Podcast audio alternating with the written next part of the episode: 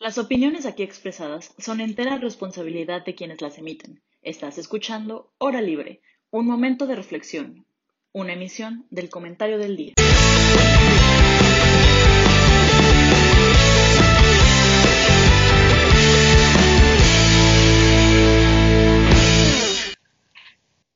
Hola a todos, es un gusto saludarlos una vez más y darles la bienvenida a esta oficialmente la segunda temporada de Hora Libre. El día de hoy, yo, Michelle Bermúdez, voy a conducir este programa en el que vamos a hablar de todo lo que esperamos en el 2021. Nos acompañan Jaime, ¿cómo estás? Hola Mitch, muy bien, muchas gracias, emocionado de la segunda temporada. Qué bueno, qué bueno. Pablo también, una vez más. Hola Mitch, ¿cómo estás? Bien, bien, gracias. Y bueno, por último, y como siempre, no menos importante, Isa, ¿cómo estás? Hola Mitch, todo muy bien por aquí, muy emocionada de estar de regreso. Qué bueno, me da mucho gusto, espero que ustedes estén igual de emocionados que nosotros.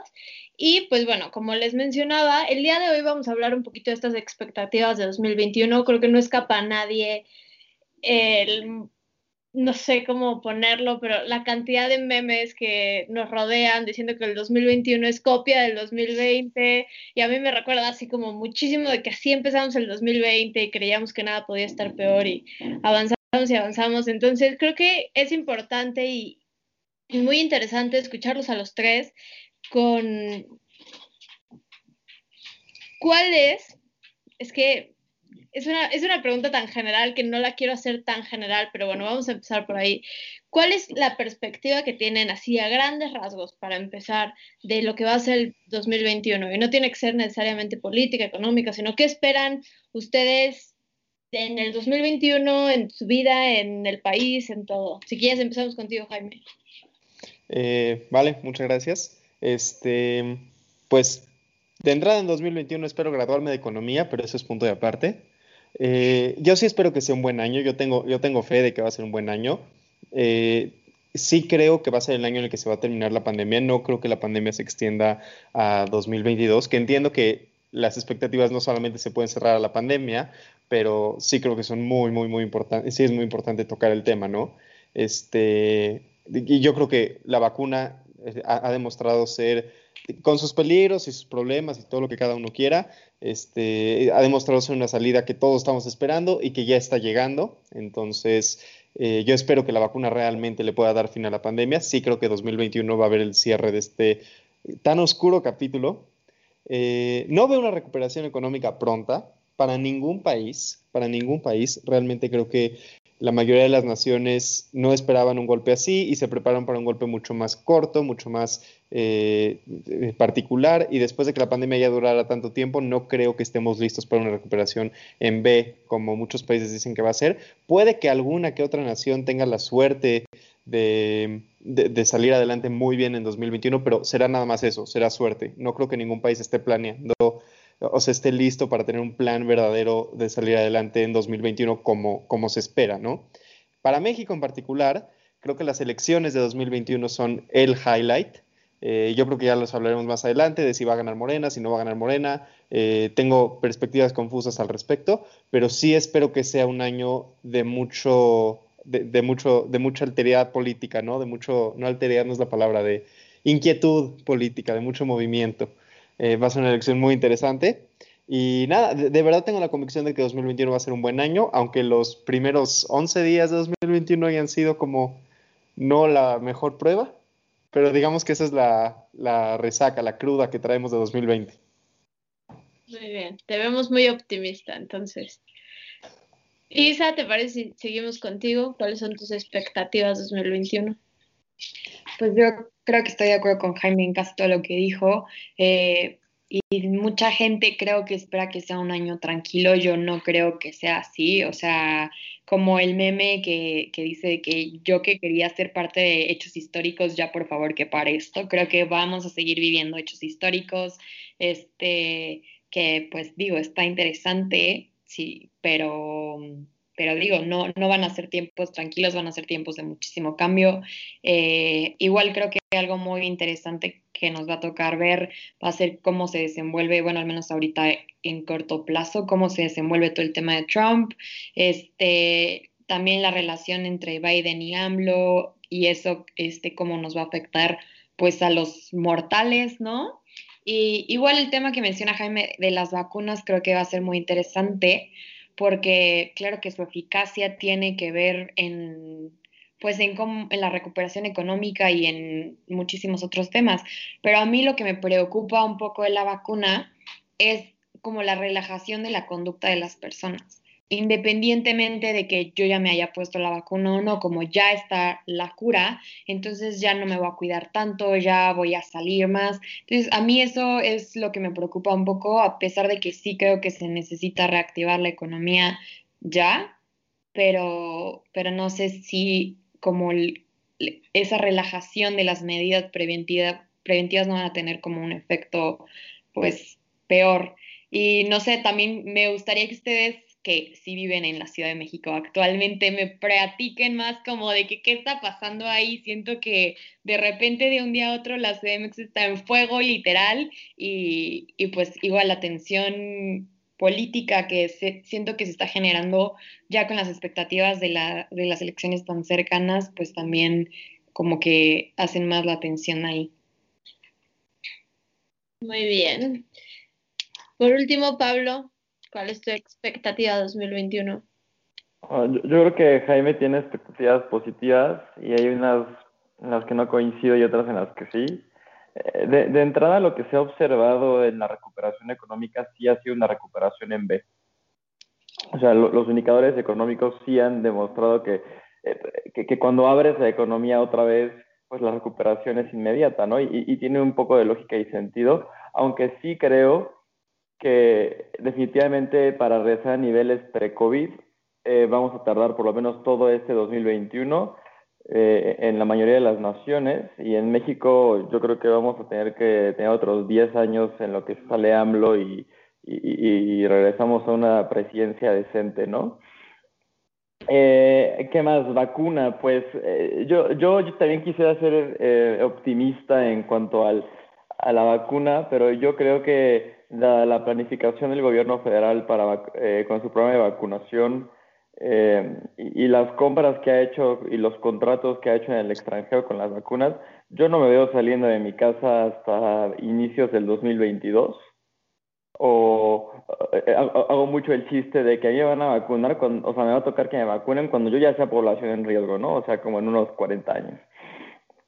Este, entonces está eso, ¿no? Yo, yo la verdad es que no soy nada optimista. Yo creo que el 2021 va a ser un año peor eh, eh, eh, en todas las cuestiones macro. no, no, no, no para todos, pero sí para nosotros como país. la economía está colapsada. Hoy vimos que hubo el cacerolazo de los restauranteros porque ya no pueden estar más tiempo sin, sin, sin, tener un ingreso y es un ingreso que el gobierno federal no les ha dado. Este, se incendió el metro, Nada más, así, eh, highlights de la CDMX para Isa. Se incendió el metro la semana pasada. Este, ¿qué más? No, no, se extendió una semana más el semáforo rojo, entonces no van a abrir las actividades que no sean necesarias, pero tampoco se les está dando un, una ayuda sustancial a los negocios que cierran. ¿Qué más? Eh, creo que bote pronto son, son esas este, las las noticias más relevantes de la CDMX. Y, yo les digo, mi panorama para mí el 2021 va a ser un peor año porque tenemos menos recursos, menos paciencia y menos espacio para actuar. Pues sí, pues sí se ve difícil. Efectivamente, yo la verdad no creo que vaya a ser un año peor. Definitivamente creo que va a ser difícil. Pero no sé, no me atrevería a decir peor. Yo también creo que justo, ¿cómo, cómo explicamos que, que, haya un repunte de contagios justo cuando sale la vacuna? Yo también creo que por alguna razón se generó un efecto de, ah, bueno, ya no, como si la vacuna fuera cura y no preventiva, no sé, como que ahí hay un mix de información muy abstracto, pero, pero no me atrevería a decir que va a ser peor, probablemente va a tardar mucho tiempo, yo también lo creo, pero creo que ya podemos alcanzar a ver un poquito la luz al final del túnel. Vaya, creo que es paso a paso. Ah, algo, algo que me llama mucho la atención y que justo creo que no puede escapar a la vista de nadie son las elecciones, ¿no? Y las elecciones que, que no suenan desde ayer ni desde el año pasado, sino que son elecciones que vienen sonando desde que ganó el presidente. O sea, sabíamos que iba a haber elecciones intermedias y entonces todo el mundo y, y esta preocupación de una constante campaña por parte de, de Andrés Manuel en sus mañaneras y en todo acto de gobierno que decide hacer. Y, y siempre lo vimos en miras del 2021, ¿no? Pero, pero justo ahora viene las vacunas y el presidente diciendo al principio de la pandemia que les había caído como anillo al dedo y yo no creo que haya sido nada más por la situación económica que enfrentaban en ese momento, sino que probablemente lo estaba viendo a largo plazo con, con este tipo de situaciones. Pero no sé, Jaime, ¿tú, tú cómo ves que, que vaya a ser el panorama 2021? ¿Sí crees que vaya a ser una lucha electoral usando a la vacuna como moneda de intercambio o, verdaderamente crees que vaya a haber como una movilización social un poquito más, no sé, con un poquito, quiero decir, un poquito más consciente en el que la ciudadanía no vaya a permitir que la vacuna sea utilizada como medio, como medio electoral o, qué es lo que tú ves para el 2021? En la pues mira, no, estoy seguro de poder categorizarlo para ninguno de los dos lados. Este, sí me queda absolutamente claro que Morena es un partido político, Andrés Manuel es un actor político y como tal viven de los votos, todavía mientras no se hayan convertido en, en, la, en la dictadura comunista que todos tememos, siguen viviendo de votos y cualquier activo que tengan y que puedan convertir en votos lo van a tratar de utilizar así lo, lo, que me, lo que me, las dos o tres cositas que me hacen pensar que tal vez esto sea más tranquilo de lo que creemos, o sea, que la vacuna no se utilice tan agresivamente como método electoral, es, por un lado, hay que recordar que las elecciones son hasta, hasta la mitad del año, no me acuerdo si es en, en julio, ¿no? A, a, principios de julio.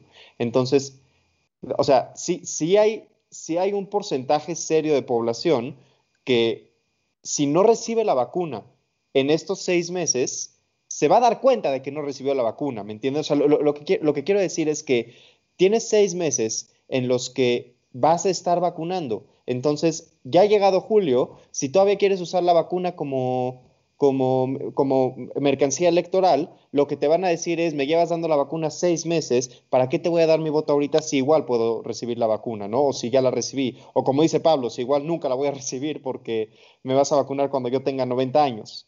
Eh, entonces, por un lado, creo que la temporalidad de la vacuna sí es importante. Por otro lado, creo que sí va a haber cierta presión internacional al respecto. Estamos ignorando que la pandemia nos ha afectado a todos y que como tal a todos los países les interesa que esto pare particularmente un país tan internacionalizado como México y un país que no ha sabido cerrar bien como México. La idea de que los mexicanos sigamos viajando al extranjero significa que si un mexicano se contagia aquí adentro y lo lleva para afuera, seguimos afectando a la población que está allá. Entonces, a menos que nos vayan a cerrar las fronteras y que México se vaya a quedar todavía más aislado, que sería catastrófico y terrible para nosotros, sí creo que va a haber cierta presión internacional para que el gobierno mexicano tenga que soltar las vacunas. Una última cosa acerca, particularmente acerca de las elecciones.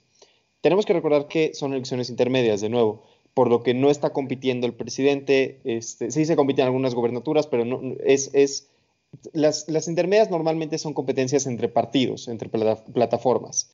Sabemos bien que López Obrador es más popular que Morena, siempre ha sido más popular que Morena, y esta va a ser la primera prueba de fuego verdadera para Morena. Vamos, a tener que ver qué nivel de control tiene el presidente sobre Morena, qué nivel de influencia tiene, porque Morena está tirado a la, basura, por no decir una palabra más adecuada. Este, tiene tantas cabezas que están compitiendo entre ellas, se, contradicen unos a otros, no tiene liderazgo, no tiene firmeza. El, el único personaje destacado de Morena que más o menos le da cohesión es el presidente y ahorita, ahorita, ahorita, justo la idea es que el presidente no puede participar, es, es justo la idea de las intermedias.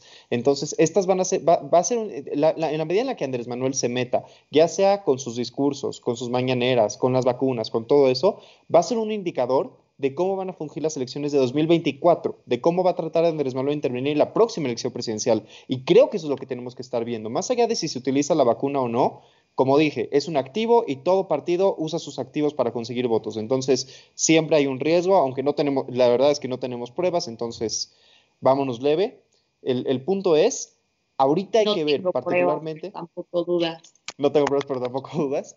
El tema es que particularmente ahorita tenemos que fijarnos en cómo influye Andrés Manuel en Morena y en la votación pro y en contra de Morena. Ok. Y Pablo, tú tienes algo que decir, tú que eres fan de hablar de Morena, por favor, adelante. A ver, lo, que dice Jaime es muy cierto y creo que yo quería hacer hincapié en su segunda eh, facción en que eh, la vacunación eh, no podría ser utilizada porque me van a vacunar hasta dentro de 40 años. Y eso es muy cierto. Si Morena tuviera un aparato de vacunación eficiente y realmente se estuvieran vacunando como se vacuna en Israel, que, que, son este, márgenes de la población, sí me preocuparía bastante que, que Morena usara la vacuna como, como campaña electoral, ¿no? Pero lo, lo, lo chistoso y lo paradójico de esto es que está tan mal hecho el plan de vacunación que si tú le pegas que Morena te va a traer la vacuna y luego te esperas un año, hizo que las acciones en seis meses, ¿no? Pero luego te esperas los mil años a que te vacunen, creo que sería contraproducente para Morena usar la, la, vacunación este, como, como campaña electoral porque va a ser un desastre y es un desastre y se ha probado que es un desastre hasta ahorita, ¿no? O sea, Ah, y lo han intentado hacer, que es lo peor de todo. Creo que todos vimos cuando fue el primer cargamento de, la, de, de, la, de las de vacunas al aeropuerto internacional de Ciudad de México, que llegaron como 3.000 vacunas, 3.000 dosis, y le hicieron media faramaya, le escoltó el ejército, ahí, ahí veías al cuate de DHL escoltado como por dos zombies y las motos de, de la policía militar, o sea, demagogía total, ¿no? Pero ¿qué está pasando realmente? ¿Tú sabes cuándo te van a vacunar o, alguien sabe cuándo los van a vacunar? ¿Tiene alguna expectativa de que los vacunen en este año? Por supuesto que no. E incluso a la población vulnerable. A ver, si no han podido vacunar a los médicos que trabajan en el IMSS, siguen muriendo, no tienen el equipo ni siquiera para, para tratar a los pacientes. ¿Ustedes creen que a la población en general incluso a los viejitos o a la gente enferma la van a vacunar pronto. Yo la verdad espero una, una, una campaña de vacunación para la población vulnerable a mediados de, de, este año, por lo menos. Entonces, pues sí, sí sería complicado este, en usar la vacuna como algo electoral porque les va a salir desastroso. Y, y, y Morena, con lo que decía Jaime, pues sí, ¿no? Morena es un partido que está fragmentado eh, internamente, pero no tanto. Yo creo que eh, al final del día López Obrador es como el Salinas eh, de Gortari Chafa, porque pues es Morena y Morena es Chafa, este, pero de Morena, y él, él mantiene perfecta cohesión del partido. Todas las rencillas que se pueden ver al público y todas las disputas que se ven por fuera, eh, es lo mismo que su gobierno, es puro circo. Obrador tiene, es, es, un, es maquiavélico, no iba a decir genio porque no es un genio, pero es muy maquiavélico en ese tipo de cosas y sabe controlar perfectamente al partido por dentro y, y, proyecta debilidades que yo creo no existen y que hacen que la oposición se confíe y empiecen a tomar discursos tontos para poder atacarlos por ahí. Oposición que, también seamos honestos, no ha servido de nada en estos, en estos últimos tres años. Entonces, eh, Morena yo lo veo fuerte, yo creo que sí sido el partido del presidente y cuando digo esto es no que lo apoye, sino que literalmente el dueño del partido es López Obrador, lo maneja como quiere y las personas van a seguir votando por Morena porque acordemos que Morena no es un partido como tal, Morena es un movimiento en el que la gente adscrita a él eh, siente una empatía ideológica por lo que representa, no necesariamente por las propuestas, no necesariamente porque haya sido eficiente, sino por lo que representa y estas representaciones caen en López Obrador. Entonces, yo sí tengo miedo de las elecciones del 2021 porque creo que se va a repetir lo que pasó en el 2017. la verdad es que no, es una elección que borré de mi vida. Este, pero, pero se va a repetir y la gente no entiende y la gente no, no se da cuenta de todo lo que le ha hecho, de todo el mal que le ha causado este partido a México. Eh, esa semana fue el seminario de perspectivas económicas del ITAM salió el secretario de Hacienda, salió un subsecretario de Economía de la Industria y otra cosa. Y tú dices, bueno, estos tipos son tipos preparados, siguen defendiendo a Morena porque están adscritos a su ideología. O sea, incluso en un foro tan, eh, eh, donde puedes evidenciar de tal manera, o sea, siguen defendiendo a Morena y siguen haciendo propuestas que no tienen ni pies ni cabeza. Entonces, A mí sí me preocupa eh, la elección del 2021. Creo que Morena va a volver a ganar gran el, eh, del electorado. Y esto no es solamente por porque Morena haya hecho bien las cosas, ha hecho terribles, pero si la Morena ha hecho terribles las cosas, la oposición también. Con las elecciones del 2021.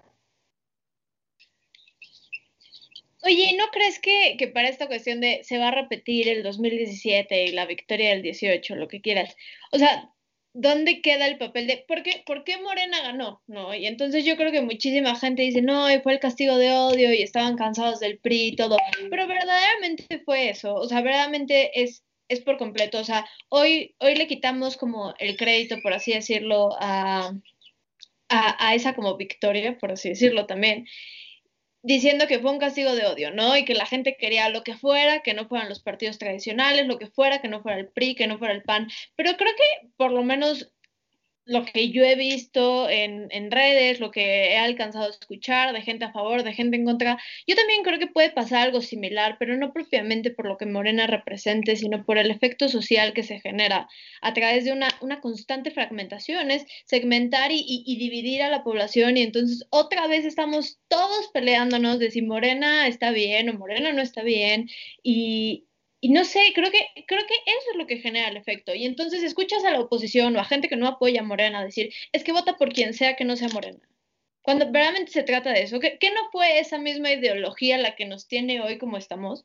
Entonces, creo que, creo que sería algo importante de, de, analizar cuando analizamos lo que va a ser de las elecciones del 2021, porque como ya lo he dicho muchas veces, creo que a veces nos deslindamos de la participación que nosotros tuvimos ahí. Pero en ese sentido, justo en, esta cuestión de, la segmentación, de que, ok, ustedes creen que, la vacuna probablemente no se pueda usar como herramienta, tú, Isa, que, siempre has demostrado ser como muy neutral en estos temas, por ejemplo, ¿qué, ¿qué, podemos pensar del tipo de campaña negra que, que de repente sale y, y, y, campaña así medio sucia en contra de Morena, en contra, vaya, sabemos que Morena lo ha hecho muchas veces, pero, vaya, el hecho de que, de que no querramos que Morena siga o que la gente no quiera que, que Morena siga en el poder, entonces empieza a justificar que vuelva a pasar lo mismo de lo que nos quejamos de Morena, pero a la inversa, o sea, nos quejábamos de que Morena hiciera campañas ilegales en contra del PRI, del PAN, que, que no se dedicara más que a tirarles basura y decíamos, no, es que Andrés Manuel no dice nada en los debates y nada más les echa tierra. Entonces, ahora lo vamos a permitir a la inversa y ya va a estar bien o, ¿O tú cómo lo ves? Pues yo creo que las reglas deberían de estar iguales para todos, ¿no? Y si era eso algo que exigíamos nosotros y que creo que es algo que, que AMLO hasta cierto punto ha defendido, ¿no? Como él, y que cree que es muy respetable ser parte de la oposición, puesto que él fue la oposición muchísimos años, ¿no?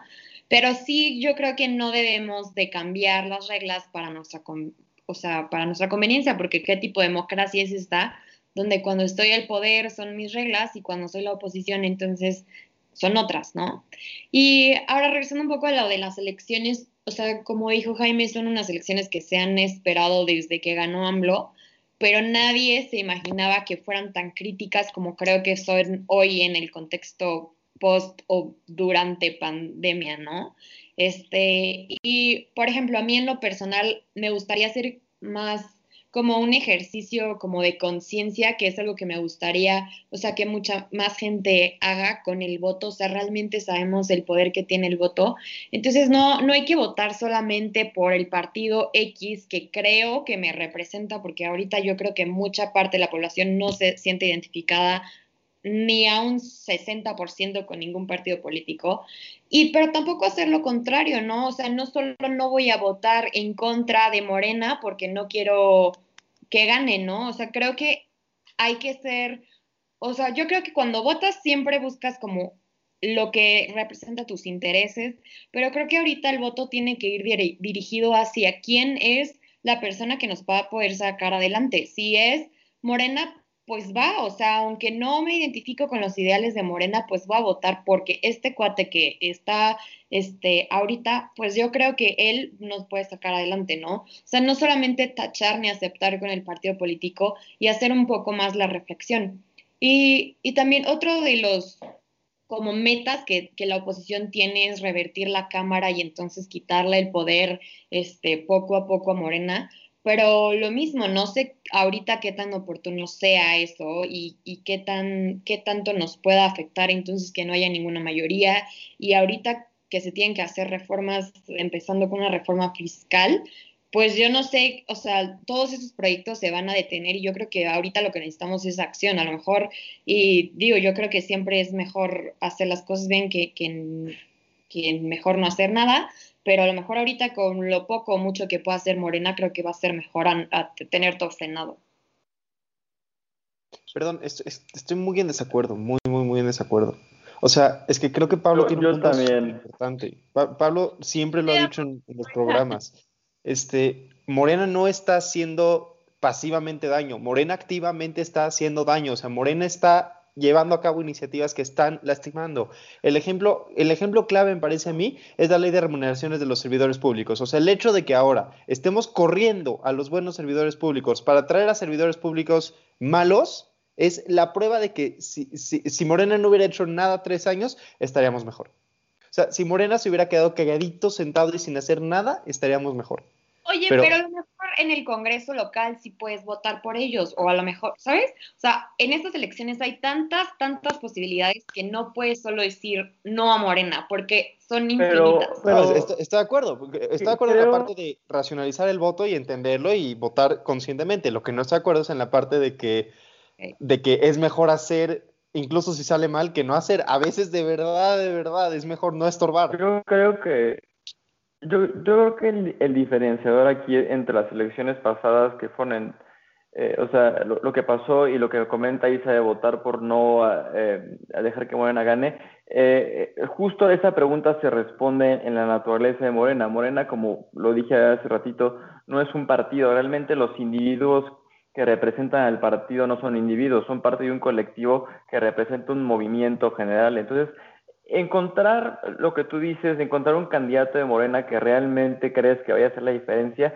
yo lo veo imposible por la naturaleza de, de, Morena. Um, y lo hemos visto, todos los funcionarios de Morena sirven al partido que sirve a López Obrador. Entonces, en este caso, uh, coincido contigo en que no podemos votar para que un partido este, no gane y solo, y solo verlo así, pero también creo que Morena, por como está construido y, por como hemos visto que se maneja, no le aplica este concepto porque los individuos que representan a Morena son individuos que están al servicio de López Obrador.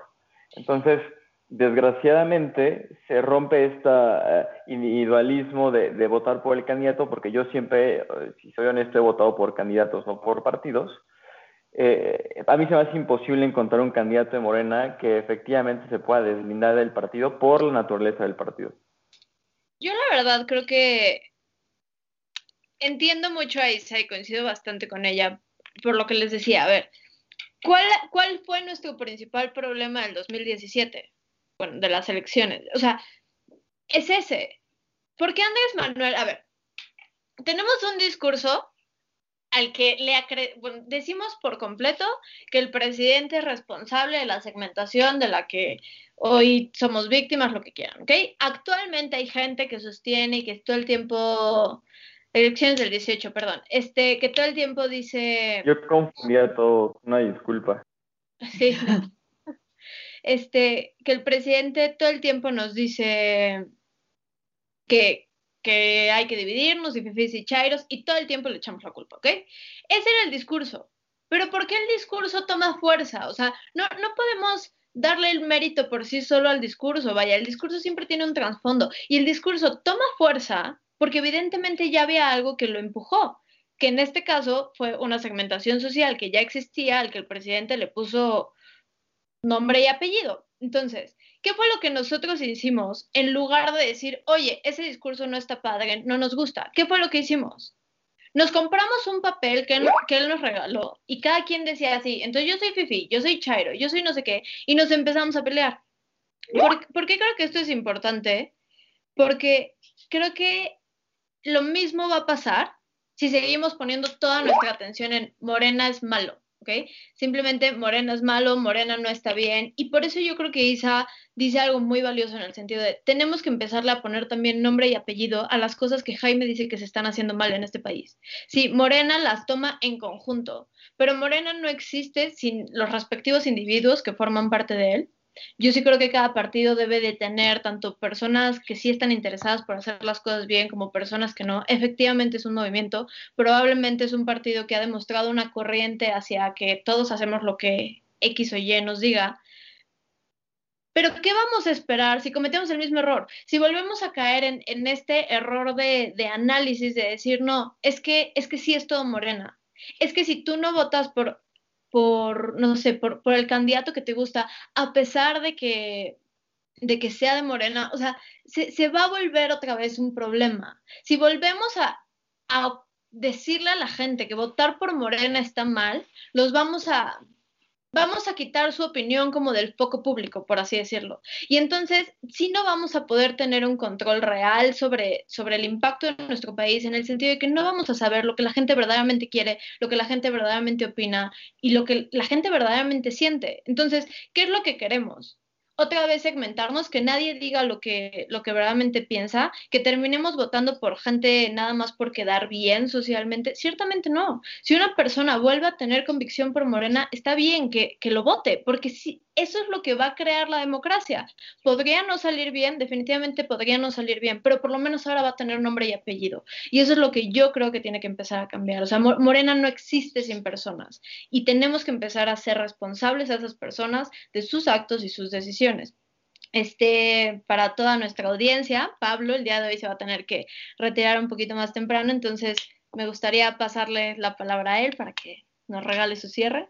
Bueno, rápidamente sobre lo que decía Miche Morena, eh, me gustaría, eh, la verdad es que en general coincido co con, ella en ese sentido, si, si fuera otro partido político. El, el, problema es que Morena sí ha demostrado que las voces que quieren hacer las cosas bien terminan fuera. Este, lo, lo, podemos ver como con Ursúa, como con el exsecretario del Medio Ambiente eh, y los demás funcionarios que han tenido que renunciar porque sus acciones no van de acorde al partido. Entonces, cuando yo digo no votes por Morena, no lo digo desde el punto de vista en que no votes por Morena por ser Morena, realmente lo digo porque la evidencia demuestra que las personas en Morena que han querido ayudar o han querido hacer algo terminan teniendo represalias dentro del partido del gobierno federal. Entonces, eh, estamos aquí eh, eh, frente a las elecciones del 2021.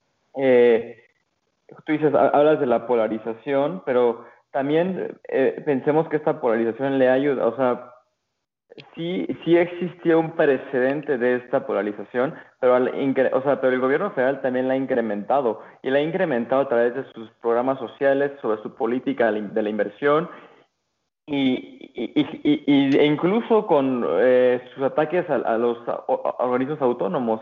Entonces, eh, realmente yo sí creo y, y sí, sigo repitiendo que con base en la evidencia que hemos tenido, y, ni siquiera es evidencia de hace muchísimos años, o sea, no, digamos, no es cuando empezó el sexenio de López Obrador cuando empezamos a ver esto, lo vemos todos los días. Hace una semana este, este, ya está proponiendo desaparecer el INAE porque no le conviene que haya transparencia en México. Entonces, Morena sí es un mal.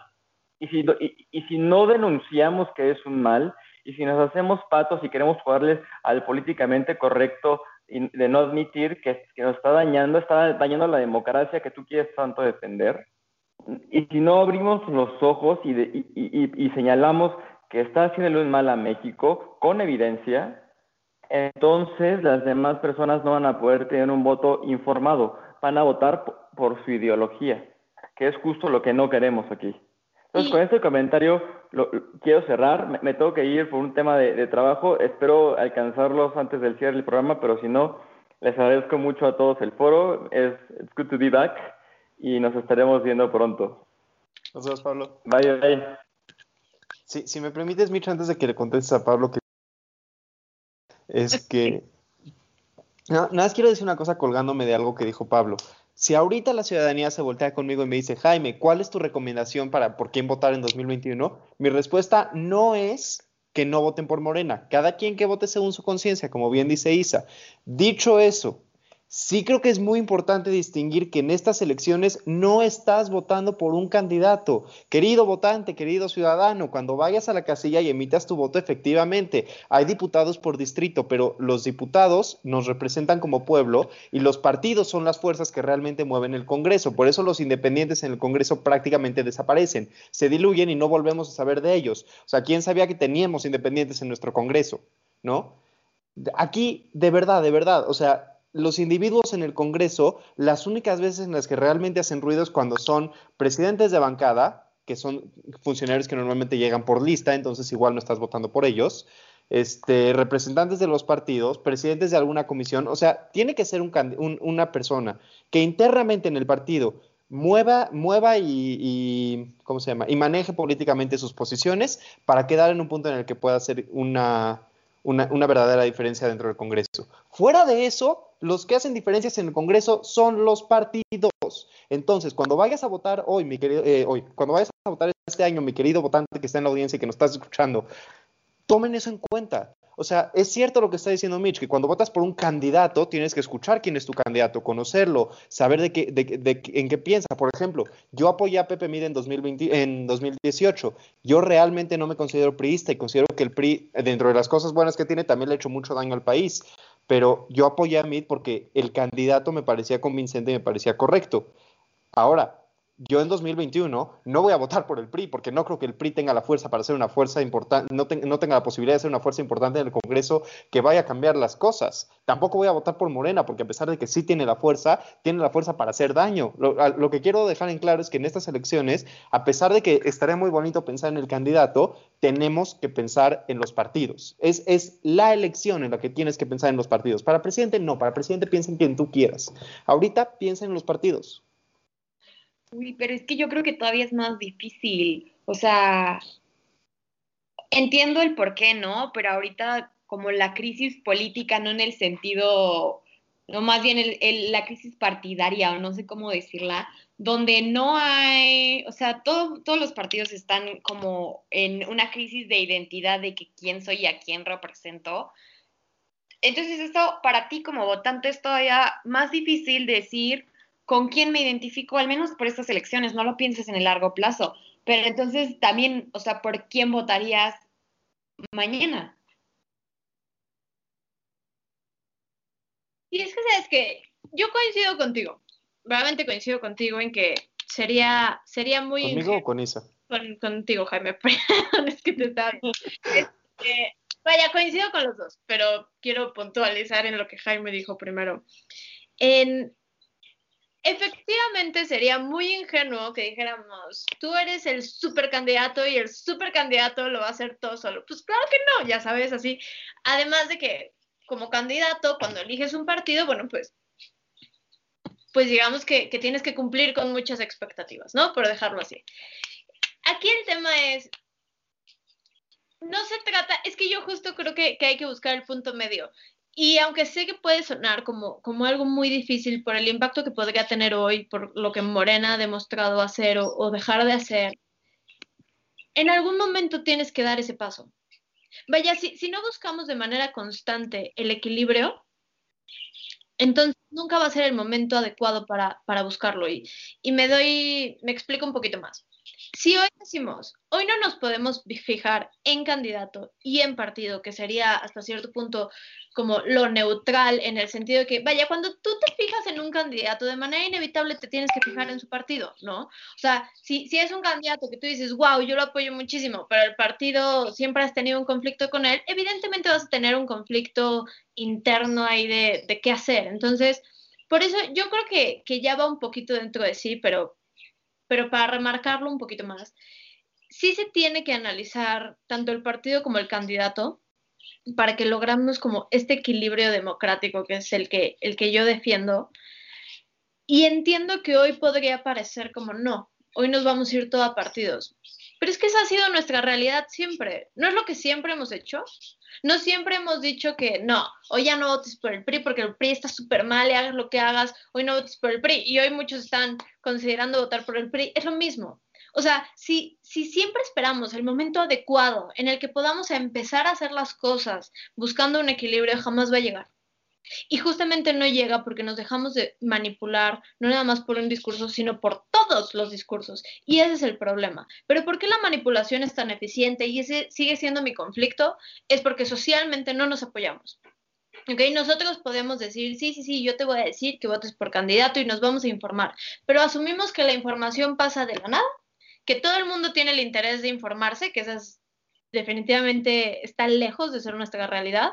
Y en lugar lo que hacemos, o sea, en, lugar de eso empezamos a, a, no sé, a postear como, sí, y ustedes de Morena y esto es su culpa, y ustedes son unos tontos, ¿no? O sea, cosas, y vaya, cosas que dices, ¿cómo esa persona que hoy tiene la convicción por Morena, a la que tú constantemente le dices que es un inútil, que bla, bla, bla, no va a volver a votar por Morena que es la única persona, entidad, movimiento, lo que tú quieras, que parece defender sus posturas y sus ideas. Eso es lo que va a pasar y eso es lo que siempre ha pasado. Por eso mi conflicto. Tenemos que aprender a respetar el voto de los demás. Es cierto que Morena no ha hecho su mejor trabajo, yo coincido, y, y, quiero dejar muy claro que yo no estoy incitando a la gente a votar por Morena, ni estoy incitando a que voten por absolutamente nada, o sea, yo no, definitivamente no. Lo único que sí creo que se tiene que incitar, y es en lo que coincido con eso, ah, es un voto real, un voto con el que te sientas identificado. ¿Eso va a ser lo mejor para el país? No sabemos, pero por lo menos va a ser un paso hacia, hacia verdaderamente una democracia real, porque lo que hoy tenemos, independientemente de, de que se ajuste al término democracia, como ya lo platicamos en otras emisiones, Creo que, creo que lo podemos llamar una democracia ficticia, en el sentido de que el voto de las personas no es leal a lo que esas personas quieren y muchas veces no es leal por una presión social y una segmentación muy, muy, muy profunda. Entonces, tenemos que empezar a cambiar eso para que el equilibrio exista. Pero eso no va a pasar si seguimos criminalizando a todo el partido. Insisto, sí, el partido ha cometido muchísimos errores y no no, no incito a nadie a que voten por ellos ni por nadie, cada quien es libre de votar por quien quiera, nada más se tiene que hacer de manera consciente y debemos de dejar de darle tanta fuerza al discurso. El hecho de que le demos tanta atención, tanto campo mediático, un constante espacio en nuestras pláticas, si Morena es bueno o malo, el hecho de que lo volvamos el centro de atención de nuestras discusiones es, el, es la razón por la que es tan fuerte. Ese es mi conflicto aquí, ¿sabes? No que digamos si es bueno o si es malo, sino que toda la fuerza que tiene se la hemos dado nosotros, dándole la atención y dándole el espacio, insisto, mediático, discursivo, lo que tú quieras decir, es malo. O sea, Andrés Manuel, muchísimo se impulsó en su campaña del 2018 con el resto de candidatos diciendo, es que él es malo, es que él es malo, es que él es malo. Y entonces todos los spots serán, no Andrés Manuel, no Andrés Manuel. Andrés Manuel no tuvo que decir ni su nombre en el spot. Ese es el tema aquí. Ese es como mi conflicto. Que Morena gane, no, evidentemente tiene que haber contrapesos en el Congreso y eso es lo que la gente tiene que saber. Nada más vamos a hacerlo de la manera más correcta y civilizada y eso es restándole fuerza, restándole impacto a nuestras discusiones. Eso es lo que yo creo. Pero tenemos un par de preguntas, esperen. Y Ana Pau nos escribe que ¿Qué opinan ustedes sobre la privatización de la vacuna? Isa, no sé si quieras que vayamos a eso. Pues justo es algo que yo quería preguntarles tanto, o sea, siento que mi opinión no es tan informada, bueno, más bien no me he informado lo suficiente como para formar una opinión al respecto, pero de forma general, o sea, yo creo que cosas muy buenas se pueden sacar de la cooperación entre el gobierno y la iniciativa privada y me gustaría pensar que este es el caso, pero como te dije, no, no sé, no he visto realmente ni leído suficiente como para decir la deberían de privatizar o no. No sé, Jaime, ¿tú qué opinas?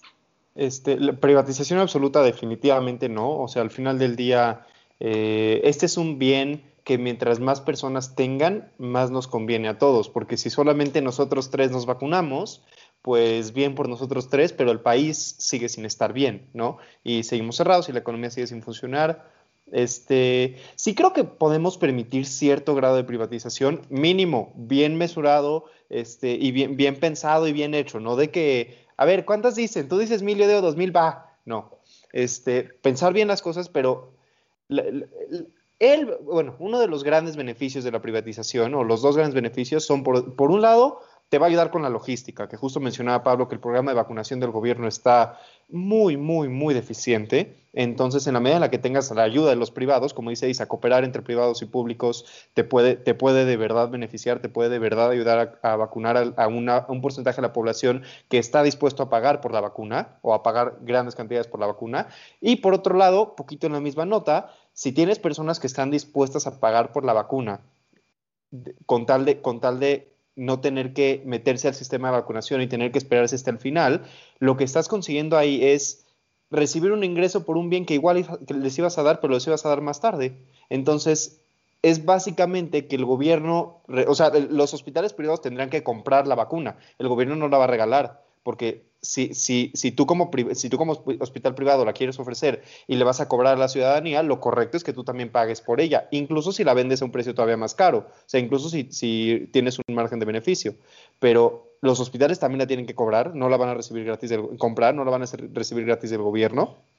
Y y una vez que los hospitales la compran, lo que pasa es que el gobierno recibe un ingreso extra que puede utilizar para comprar todavía más vacunas, todavía más dosis. Entonces, esa idea de que tenemos menos dosis y las privatizamos no necesariamente es cierta, porque tenemos más recursos para comprar dosis y podemos comprometernos a traer más dosis con el ingreso extra que vamos a tener. Es, es un flujo que sí puede generar beneficios y además sí creo que hay una población significativa que pagaría por tener la vacuna. Yo, yo les puedo decir que si me ofrecieran la vacuna, digo, no es que pagaría cualquier cosa por tenerla, pero si un hospital privado me ofreciera la vacuna, probablemente la tomaría en privado, no, no por hacer de menos a ningún hospital público, pero porque sé que tengo el acceso y porque sé que tengo que competir menos con personas que la necesitan más y que no la pueden pagar. Yo creo que ahí nada más sería como importante, coincido contigo por completo, nada más creo que sería importante justo agregar como que no nos confía. Ya regresó Pablo. Hola, es que. Pablo, el tema es privatización de la vacuna. Mi, mi, mi, mi, junta todavía no empieza, se retrasaron todos, entonces dije, ¿por qué no? Privatización de la vacuna. Ustedes me conocen, soy igual de, de liberal que, que mi amigo Jaime, tal vez un poco menos. Yo estoy a favor de que la vacuna se privatice siempre y cuando la oferta sea suficiente para poder eh, suplir la demanda. El, el problema que, que, que veo yo ahorita es que la oferta no es suficiente para suplir la demanda mundial de vacunas y, si se privatizara, sí habría una asignación de recursos eh, diferenciada a la gente con más ingresos que a la que no los tiene. Entonces yo creo que cuando lleguemos al punto en que la producción de la vacuna alcance o sea consistente eh, o suficiente para cubrir la demanda, se debería de privatizar, sí, pero tampoco dejaría de implicar que los gobiernos compraran vacunas para vacunar a la población vulnerable. De, hecho, es algo, un esquema muy, muy noble, porque al final del día las personas que tienen dinero para comprar la vacuna cuando la oferta es suficiente, eh, la pueden comprar y le quitan esa carga a los gobiernos eh, para que puedan asignar los recursos a la gente que más lo necesita, ¿no? Eh, sin embargo, hoy en día yo sí pienso que la vacuna no debe ser privatizada en este momento. Creo que tenemos que esperar a que las líneas de producción eh, puedan cubrir la, la, demanda y, y, de este modo no, se, eh, no haya preferencias o condiciones preferentes para alguien de, de poder conseguir la vacuna. Sí, creo que justamente lo, lo, que se trata de evitar es un poquito lo que está pasando ahorita con las pruebas, ¿no? O sea, donde se asume que como hay privadas y públicas, ya todo el mundo tiene acceso, pero en muchas facultades públicas, o sea, si te haces la, la, prueba, te la pueden dar dentro de 15 días, que obviamente ya no tienes el virus o ya está súper grave.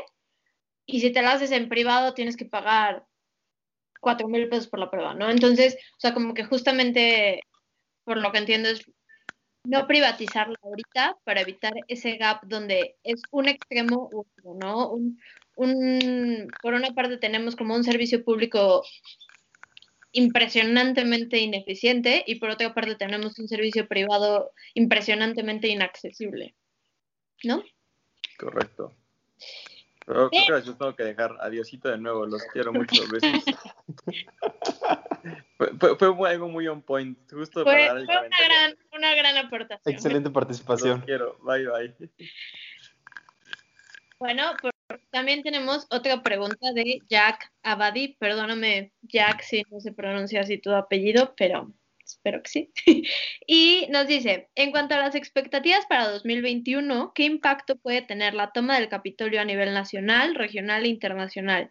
¿Es una amenaza de golpe de Estado o inconsistencia democrática? Y creo que es una pregunta muy, muy pertinente, porque justamente hace rato, no recuerdo bien si fue Isa o Jaime, quien nos hablaba de, de la presión internacional, ¿no? Entonces, por una parte creo que tenemos esta idea de no, la presión internacional pues ya no es tanta y AMLO se pelea con Biden y entonces Estados Unidos hasta qué punto va, va a ser como estratégico para nosotros y por otra parte tenemos este susto como de contagio antidemocrático, entonces, ¿ustedes qué le dirían a Jack?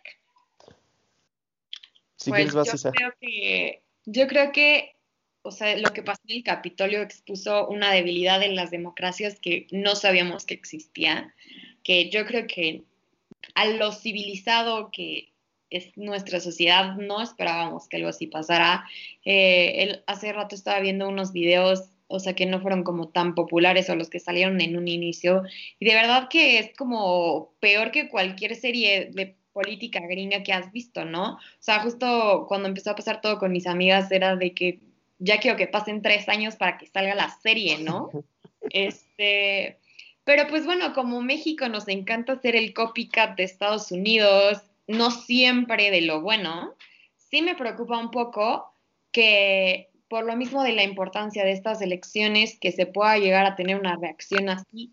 No sé de qué parte, si de la oposición o de, o de Morena o, o no sé de quién, pero sí me da miedo que, una reacción así como, pues yo no, yo no encuentro cuál es su motivación realmente, porque ya este punto de fanatismo político, donde ni siquiera es algo racional, como por qué te identificas o por qué quieres que este cuate mantenga en el poder, porque aparte estamos hablando de Estados Unidos, donde, o sea, tampoco es, o sea, sí tendrá muchísimas diferencias este, Trump y Biden, pero así que digas, o sea, uno con el otro son así opuestos totalmente o muestran o representan a personas completamente distintas. Tampoco creo que, que estén tan politizados como para, para haber llegado a eso.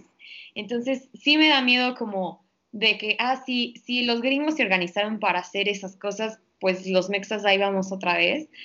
Ojalá y no, espero que, que sea el cual sea el resultado de, las elecciones, seamos lo suficientemente maduros como sociedad como para aceptar los resultados.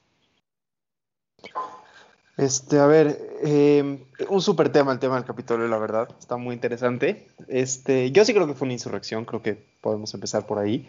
Este, si quieren luego doy mis argumentos, no creo que valga tanto la pena ahorita, pero al final del día fueron eh, sociedad civilizada, no, sociedad civilizada, este, atacando edificios del gobierno, tiene, tiene todas las, características de una, de una insurrección. Eh, hablábamos en ediciones pasadas, mucho en el programa, en la temporada pasada, de quiénes se iban a envalentonar con una victoria de Trump y quiénes se iban a envalentonar con una victoria de Biden dentro de sus propios partidos, ¿no? Y, en el otro, ¿no? Eh, si Trump gana, cuando Trump gana, cuando Trump recibe apoyo, la, el Estados Unidos racista, misógino, eh, el Estados Unidos ese del que tal vez no estén ellos ni nosotros tan orgullosos, es el que sale a relucir, ¿no? Porque entonces esta gente se siente como apoyada, sabe que puede decir este tipo de cosas y que no va a pasar nada, o que si va a pasar algo va a tener la defensa del presidente, como estas manifestaciones en 2017 del KKK que salieron a la calle y se muere una persona negra y dice Donald Trump, había personas buenas en ambos lados. Sí, sí, mi cuate, pero murió una persona, ¿no? Y personas buenas en ambos lados es una, es una frase muy amplia. Mi punto es, lo que demuestra este, este ataque al Capitolio es que Trump despertó un sector de la población que, que se va a quedar despierto y eso es parte de las consecuencias de no aceptar una derrota. Eso es parte de las consecuencias de no poder decir Perdí, perdí, y no pasa nada, perdí y me postulo la siguiente vez. Eh, yo creo que sí va a acabar en impeachment esto para Trump. Trump perdió el apoyo de muchísimos sectores políticos, deja tú sociales. Eh, políticamente Trump está muy golpeado ahorita. Yo creo que un impeachment para él es muy probable. Yo creo que eso va a enojar todavía más a las masas, pero aún así es necesario.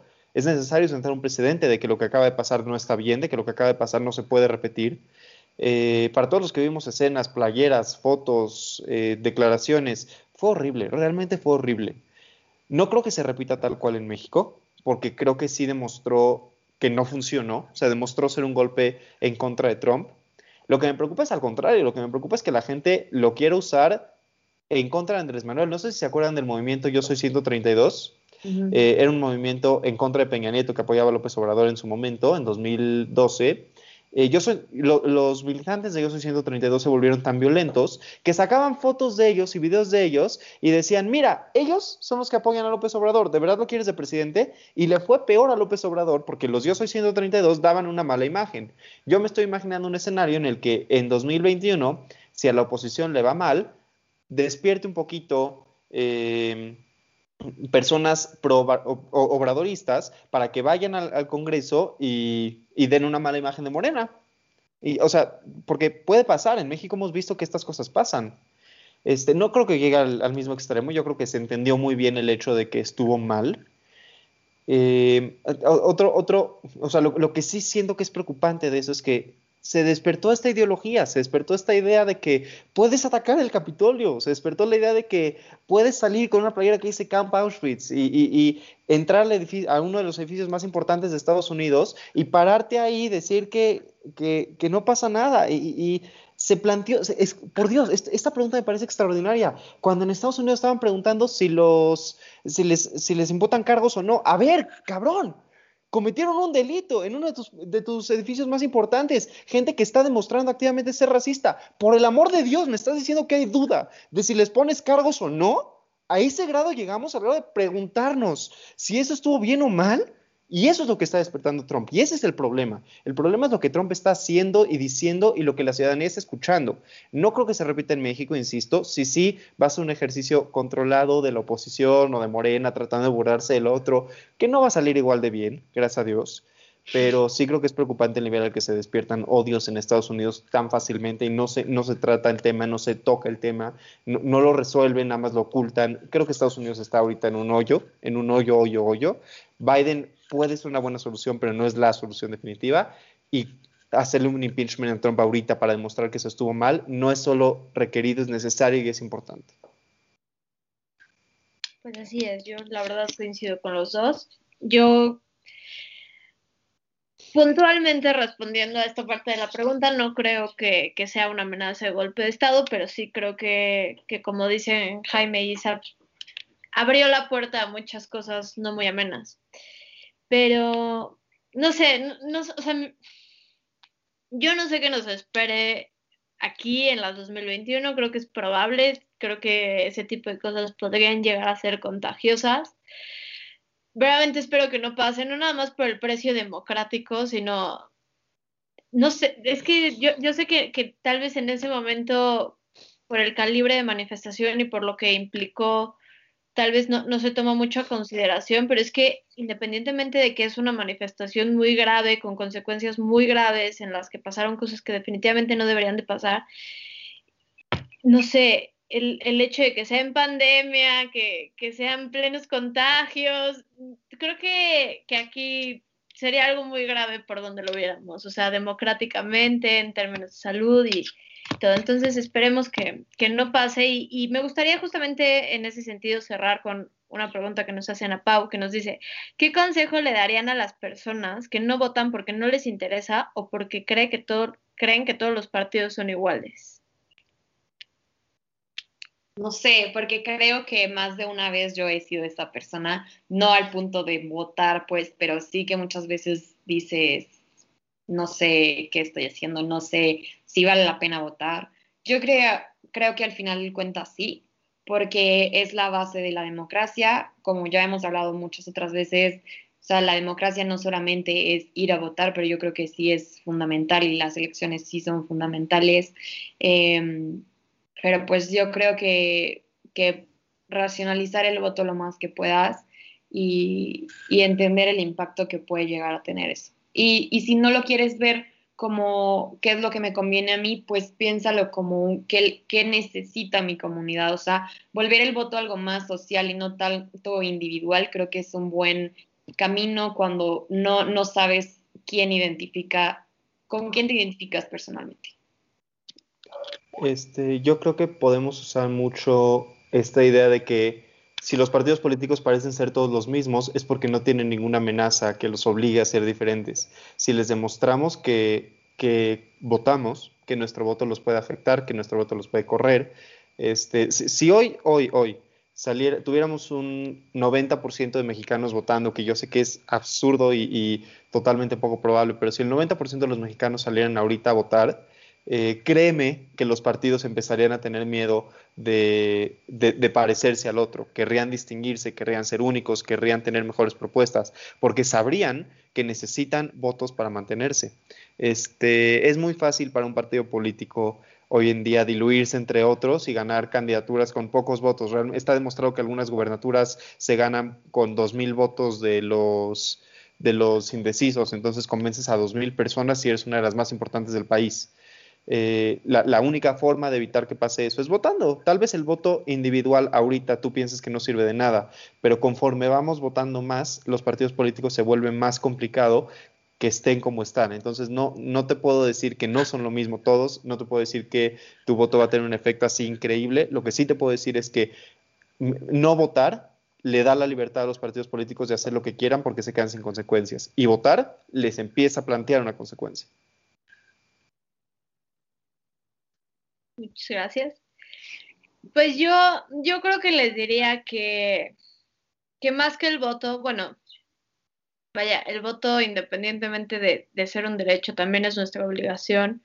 No, no creo que todos los partidos sean iguales, no creo que todas las... Y, y no creo que todos los partidos sean iguales porque simplemente no todas las personas son iguales. Entonces, creo que lo, más importante que le podría decir a, todas las personas, no nada más aquellas que están cansadas de los partidos, es que cuando le damos nuestra atención a algo o a alguien, en realidad le estamos dando poder. Entonces, no nada más se trata de, de, que salgamos a votar, sino que seamos atentos a nuestro voto y que continuemos ese voto. Una vez que le demos, insisto, nombre y apellido a, a, las personas que nos representan, vamos a tener muchísimo mayor control de lo que pasa en nuestro país y al mismo tiempo pues, siéntanse leales a su voto, siéntanse tranquilos, no dejen que nadie juzgue su voto, nada más voten de manera informada, no pensando nada más en ustedes, sino votando en el bienestar del país como tal, ¿no? Y bueno, pues muchas gracias a todos los que nos vieron, ya llegamos al final de una emisión más. De verdad, muchísimas gracias. Estamos, hablo en voz de todos, de que verdaderamente estamos muy felices de acompañar, de que nos acompañen en una temporada más en este año que esperamos sea definitivamente mejor que el 2020 y bueno, está en nosotros y en nuestra actitud verlo así, ¿no? Entonces vamos a hacer lo que nos toque para, para lograr que sea un buen año. Recuerden seguirnos en nuestras páginas que son flow.page, diagonal comentario del día, flow.page, diagonal hora libre y flow.page, diagonal voces universitarias. Voces universitarias empiezan mañana a las 6 de la tarde su cuarta temporada, entonces no se la pierdan. Y pues muchas gracias a todos, de verdad nos vemos la próxima semana con el panel que sigue. Y muchas gracias por acompañarnos, por su participación y por su apoyo como siempre.